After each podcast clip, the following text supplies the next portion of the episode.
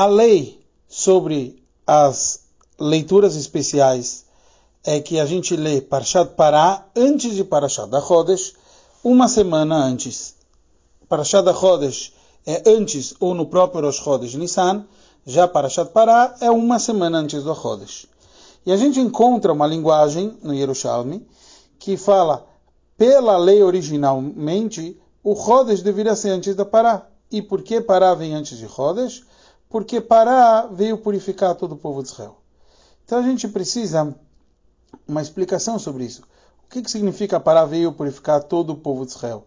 Teoricamente, a Pará vem só purificar as cinzas da vaca vermelha, vem purificar só as pessoas que estão impuras. Diferente de muita gente poderia estar puro. Então, e, e se o povo inteiro tivesse impuro, você até podia fazer o Pesach com todo o povo impuro. Então, por que eu preciso antecipar a vaca vermelha do que a Chodesh?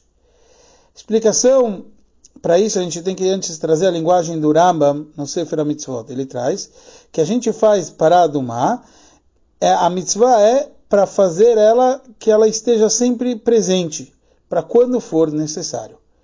Então, isso também é uma linguagem interessante. A pará tinha que estar ali guardada para quando for necessário, para uma lembrança. Qual era a necessidade de tudo isso? Então, o conceito da pará é o conceito da purificação, é o conceito de chuvá. E até a pessoa mais impura, ela tinha que ser feito isso fora do acampamento, que lembrava quando a pessoa pecou e está longe. Mas perante al pneu el moed, perante a, a, a, tenda da reunião na época e depois perante o Beit HaMikdash, era feito virado ao Beit HaMikdash. Por quê? Porque a uma pessoa que ele pecou, você poderia falar, e, como que fica? Acabou?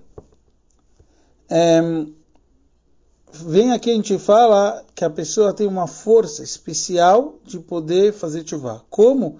É a conexão que a gente tem com o lugar mais sagrado. E daí você poderia pensar que isso é só para quem pecou. Então a gente vê que não. Existe guardar a cinza da vaca vermelha como lembrança que é necessário o conceito, ou o chamado atnuar, quer dizer, o movimento de chuva é necessário para todos. E por isso que a linguagem do Yerushalmi é que é necessário a pureza para todo o povo de Israel. Porque mesmo o tzadik, ele precisa ter sempre esse conceito de chuva, de, de, porque ele ainda tem o seu mínimo de ego, então sempre tem que ter o conceito de querer se conectar a Hashem, ao máximo o conceito de chuva. Muito mais, a maioria de nós, que é chamado Alevai Benoni, quem me dera que eu fosse um Benoni. Então, quer dizer, a gente precisa sempre estar com esse conceito de chuva.